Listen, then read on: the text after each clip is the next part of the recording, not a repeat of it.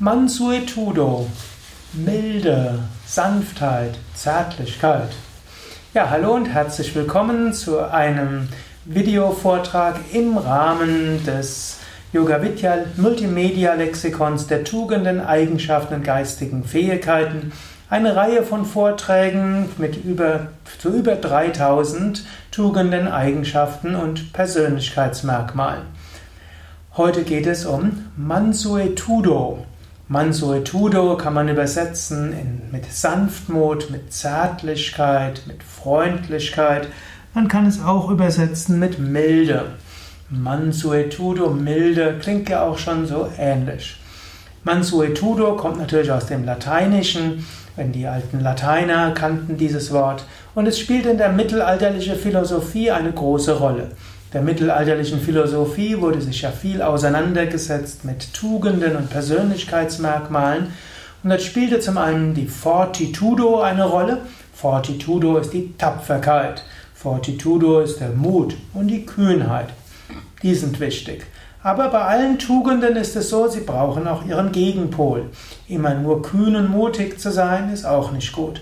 Immer nur sich anderen entgegenzusetzen und mutig zu seinen Überzeugungen zu stehen, ist auch nicht ausreichend.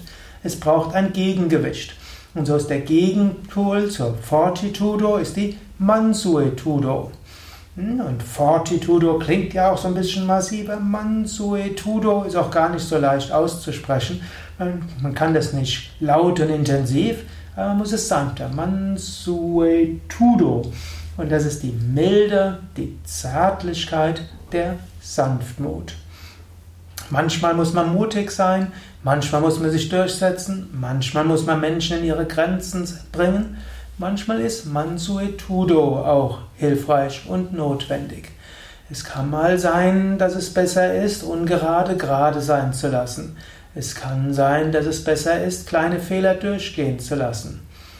Es kann sein, dass es gut ist, auf andere Menschen einzugehen und einfach freundlich zu sein.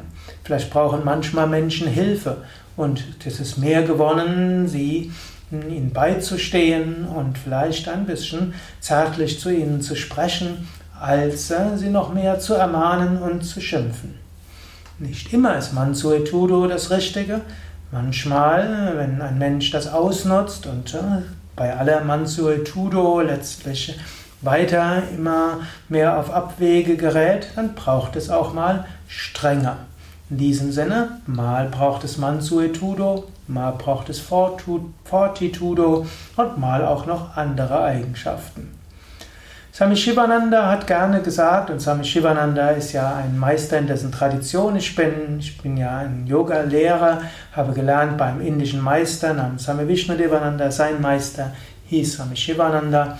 Und er hat gerne gesagt, äh, im Zweifelsfall sei lieber gütig. Er konnte auch mal streng sein, aber in der Mehrheit der Fälle war er sanft, freundlich, gütig. Übrigens in seinen Büchern war er oft etwas strenger, aber im alltäglichen Umgang mit seinen Menschen war er eher sanfter. In diesem Sinne hatte er beide Eigenschaften gehabt. Genauso auch, wenn du mit anderen umgehst, kannst du überlegen, ist jetzt gerade Sanftmut, Mansuetudo angesagt oder ist jetzt gerade mal strenger angesagt? Im Zweifelsfall ist es oft besser, Sanftmut zu üben.